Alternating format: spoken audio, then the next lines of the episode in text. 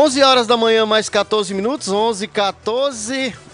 É, a nossa opinião, a nossa chamada de atenção no dia de hoje, no nosso programa, é, a gente vi, visualiza o Rio Grande do Norte, parlamentares norte rio-grandenses e também a população, mas as analogias da política, das ações institucionais que devem também se fazer referência para todo o Brasil e todo o mundo. A questão das emendas parlamentares que só servem para a propaganda política. Do parlamentar, deputado, senador, enfim.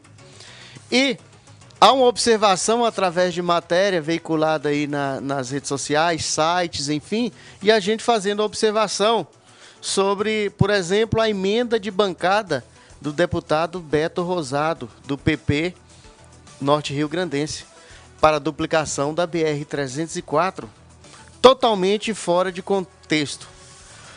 Como seria liberada uma emenda de bancada para um projeto que ainda não existe? E se o projeto executivo, o projeto de engenharia, ainda não foi elaborado? Como seria usado esse recurso? Né? Assim, se essa emenda de bancada for concretizada aí é, no parecer é, do, do relator do Orçamento Geral da União para 2022. Será mais um daqueles recursos que poderiam ser usados para uma obra real de utilidade direta aí para a população. Então, dessa forma, como afirma as matérias veiculadas benéfica ou maldosamente, mas se abre para reflexão, né? Ela passa a ser uma emenda chamada emenda de bancada branca, ou seja, uma emenda de bancada que vai servir apenas para publicidade do nome do deputado. Muito mais útil seria o deputado continuar com o esforço de liberação de recursos de emenda de bancada para obras de infraestrutura. Né? Aqui a gente tem referências ao município de Mossoró, Costa Branca, enfim.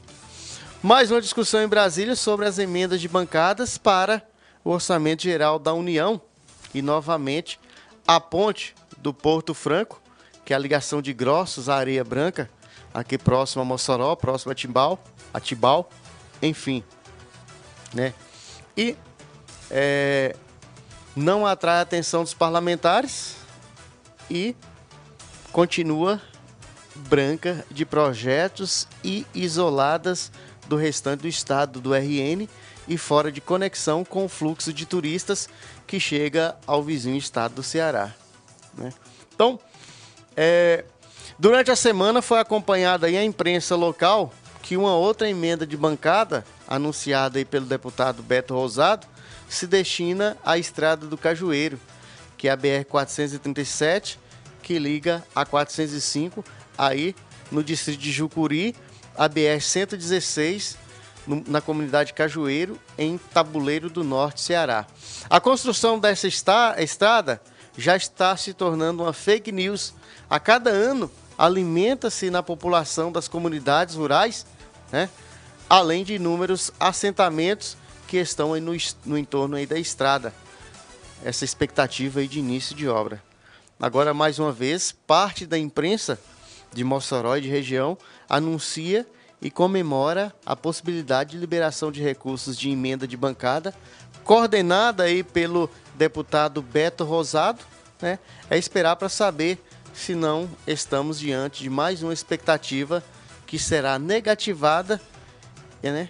E vai deixar aquela população isolada e também desgostosa aí por mais alguns anos. Então, é, é uma reflexão. Tem tantas outras coisas para ser debatida e é, pega-se é, como ilustração esse sentido aí dessa matéria, dessa, dessa empreitada no Rio Grande do Norte, para que outros municípios, outros estados também é, possam, através de seus parlamentares, fazer ações é, políticas institucionais é, com emendas é, parlamentares indicadas, enfim, com recursos, mas de maneira prática rápida e seguindo aí um cronograma lógico. Né? Não se pode, meu caro Alisson Fernandes, não se pode, ouvinte, ouvintes que nos acompanham, é, é, começar a construção de uma casa pelo telhado. Né? Não se pode começar a construção de uma casa pela pintura. E não se pode também começar nem pelas paredes, é preciso que se faça a base, mas se faz a base já pensando também na, no, no finalizar da obra. Né? Então, fica essa reflexão, fica essa nossa opinião do programa de hoje, Linha de Frente. O nosso bom dia a todos.